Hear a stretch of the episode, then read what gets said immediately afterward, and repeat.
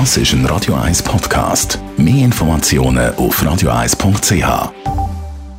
Tackeret. Die Morgenkolumne auf Radio 1. Präsentiert von Autop und Stützliwösch. Wir bieten den Schlieren Zürich-Tüfenbrunnen und am Hauptbahnhof professionelle Innenreinigungen an. Wir freuen uns auf Ihren Besuch.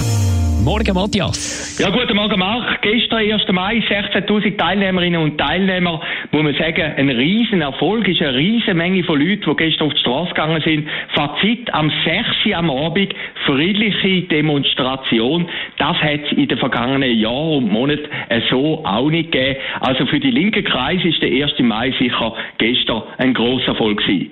Eins ist bemerkenswert gewesen, eine Farbe hat dominiert, nämlich nicht die Farbe Rot, sondern die Farbe Violett. Man hat vor allem auf den Frauenstreiktag am 14. Juni aufmerksam gemacht. Es kommt ein bisschen vor, wie man an der Weihnacht würde sagen, freut euch auf die Ostern, denn die Ostern ist viel wichtiger als die Weihnacht. Also der 1. Mai hat gestern ein bisschen zurücktreten. Ganz klar, die Frauenanliegen sind wichtig. Die Frauen verdienen immer noch weniger in der Schweiz, ist eine berechtigte Forderung. Aber das Interessante ist doch etwas, dass die Linken eigentlich ganz ein anderes Thema hätten. Und das ist der große Konflikt zwischen den Gewerkschaften und der SP. Das ist nämlich der sogenannte Rahmenvertrag mit den flankierenden Maßnahmen. Das Thema ist gestern eigentlich tabuisiert worden und eben von der ganzen Frauenproblematik überdeckt worden.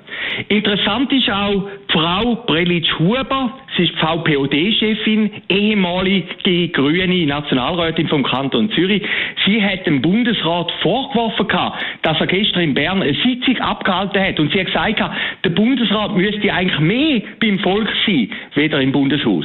Jetzt muss man eins sagen, in Bern selber ist der 1. Mai kein Freitag. Und das könnte man auch ein bisschen auffassen, dass die arroganten Zürcher eigentlich den Berner möchten vorschreiben, was sie zu tun und so haben. Auf der anderen Seite hat man, könnte man ja annehmen, dass jetzt auch die linke Bundesrätin Frau Somaruga würde einen Vortrag halten, wenn man die Argumentation von der Frau Prelitsch-Huber würde weiterziehen. Hat sie aber nicht gemacht, sie hat nur eine Kindergrippe besucht. Der einzige SP-Bundesrat, der eine Rede gehalten hat, ist der Alain Berset Alles zusammenfassend, friedlichen 1. Mai, nur eine kleine Ausschreitung. Und das ist auch noch interessant, wie der Geschlechterkampf dort stattgefunden hat.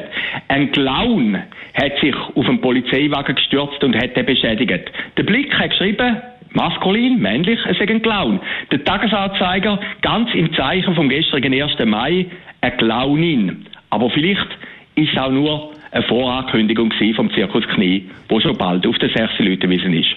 Der Matthias Ackere zum Nachlesen auf radio1.ch. Die Morgenkolumne auf Radio 1.